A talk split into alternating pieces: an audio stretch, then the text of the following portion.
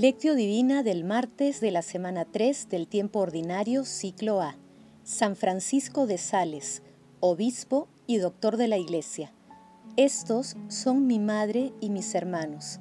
El que cumple la voluntad de Dios, ese es mi hermano y mi hermana y mi madre. Oración inicial.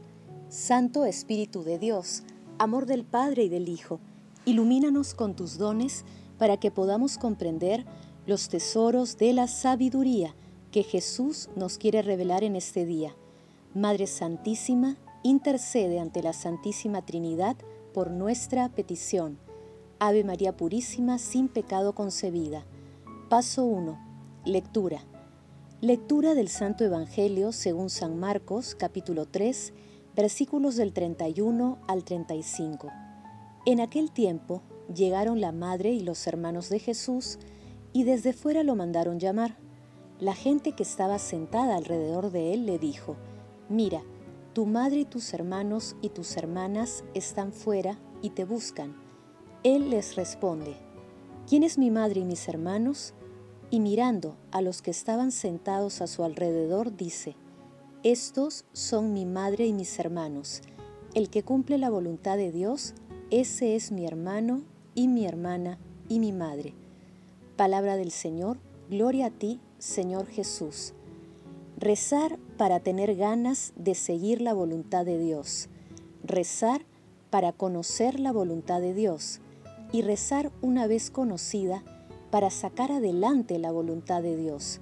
Pues que el Señor nos conceda la gracia a todos para que un día pueda decir de nosotros lo que dijo de aquel grupo de esa gente que le seguía y que estaban sentados a su alrededor, como acabamos de escuchar en el Evangelio. Estos son mi madre y mis hermanos. El que cumple la voluntad de Dios, ese es mi hermano y mi hermana y mi madre. Hacer la voluntad de Dios nos hace ser parte de la familia de Jesús, nos hace madre, padre, hermana, hermano. Hoy celebramos a San Francisco de Sales, nació en Torans, un pueblecito de Saboya en 1567, en el castillo de Sales. Educado en las virtudes cristianas por su madre, estudió primero con los jesuitas de París y después en Padua, donde se licenció en Derecho. Contrariamente a las expectativas de su padre, que soñaba con que fuera abogado y senador, abrazó el estado eclesiástico y se dedicó a la evangelización de la región de Chablais. Tras ser nombrado obispo de Ginebra, vivió en Annecy, donde además de una iluminada acción pastoral y de la dirección espiritual de muchas almas, escribió entre otras la obra Filotea y también Teótimo o Tratado sobre el amor de Dios, convirtiéndose en uno de los grandes maestros de la espiritualidad cristiana. Con Santa Juana de Chantal fundó la Visitación. Murió en 1622. Fue beatificado por el Papa Alejandro VII en el 1661 y el mismo Papa lo canonizó en el 1665. En 1878, el Papa Pío IX lo declaró doctor de la Iglesia. El pasaje evangélico de hoy denominado ¿Quién es mi madre y mis hermanos? también se encuentra en Mateo capítulo 12 versículos del 46 al 50 y en Lucas capítulo 8 versículos del 19 al 21. El texto presenta a Jesús enseñando en una casa que estaba completamente llena de gente en esta situación su madre y otros parientes deseaban hablar con él, pero al no poder hacerlo, le enviaron un mensaje. Jesús reacciona con firmeza diciendo, Estos son mi madre y mis hermanos. El que cumple la voluntad de Dios, ese es mi hermano y mi hermana y mi madre.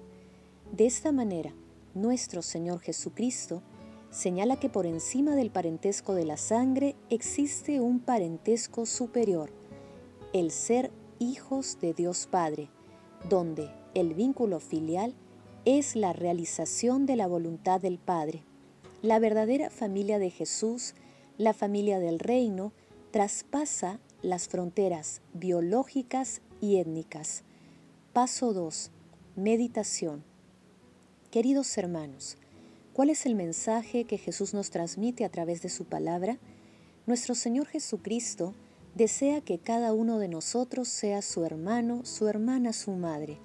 Jesús pone por encima de los vínculos de sangre a la familia divina que procede de Dios Padre, abriendo un horizonte ilimitado para quienes siguen los preceptos cristianos.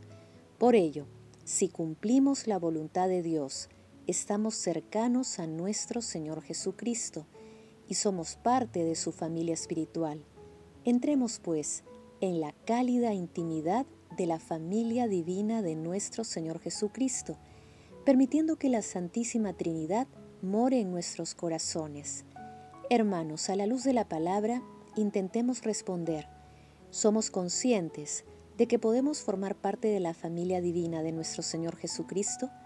Que las respuestas a estas preguntas nos ayuden a realizar la voluntad de Dios, cumpliendo sus preceptos y así sentirnos parte de la familia de nuestro Señor Jesucristo.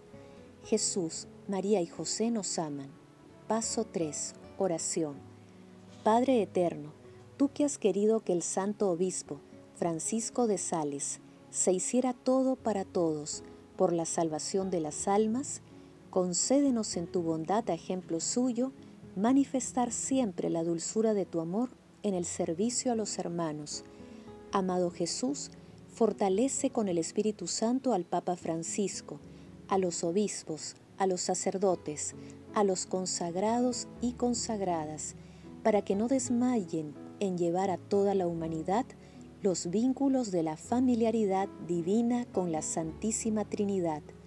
Amado Jesús, hermano nuestro, envía el Espíritu Santo para que, cumpliendo la voluntad de Dios Padre, seamos miembros de la familia a la que nos convocas. Padre eterno, por tu inmenso amor y misericordia, concede a todos los difuntos de todo tiempo y lugar la gracia de formar parte de la familia celestial. En especial, te pedimos por aquellos que partieron de este mundo sin conocerte o en un momento extremo de tribulación y abandono humano. Madre Santísima, Madre de la Divina Gracia, intercede ante la Santísima Trinidad por nuestras peticiones. Amén. Paso 4. Contemplación y acción. Con el ejemplo de Francisco de Sales, contemplemos a nuestro Señor Jesucristo, saboreemos su palabra y pongamos en práctica sus enseñanzas. Francisco llamaba éxtasis de la acción a aquella acción impulsada por el amor puro que contemplamos y descubrimos en nuestro Señor Jesucristo. Contemplemos al Señor con un escrito de San Francisco de Sales, de su obra Filotea. Piensa en el amor con el que Jesucristo nuestro Señor tanto sufrió en este mundo, de modo particular en el huerto de los olivos y en el monte Calvario. Ese amor te miraba a ti.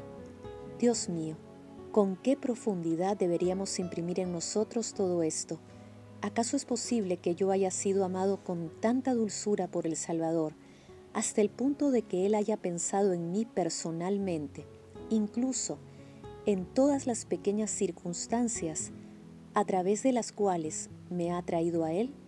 Es verdaderamente maravilloso.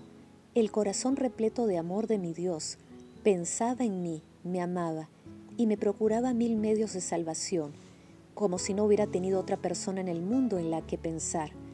Pero, ¿cuándo empezó a amarte? Desde que empezó a ser Dios, es decir, desde siempre. Hermanos, digámosle a nuestro Señor Jesucristo, aquí estamos para hacer tu voluntad, porque queremos ser tus verdaderos hermanos. Señor, deseo asumir el compromiso de mantenerme vigilante y perseverante en la oración, para no caer en las tentaciones y no cesar en mi determinación de servirte día a día, en cualquier circunstancia de mi vida. Hermanos, pongamos todo de nuestra parte para hacer de nuestra vida cristiana un canto de alabanza, de adoración, de acciones de gracias y de entrega amorosa a nuestro Señor Jesucristo. El amor todo lo puede, amemos, que el amor glorifica a Dios. Oración final. Gracias Señor Jesús, porque tu palabra nos conduce por caminos de paz, amor y santidad. Espíritu Santo, ilumínanos para que la palabra se convierta en acción. Dios glorioso, escucha nuestra oración. Bendito seas por los siglos de los siglos. Madre Santísima, intercede ante la Santísima Trinidad por nuestra petición. Amén.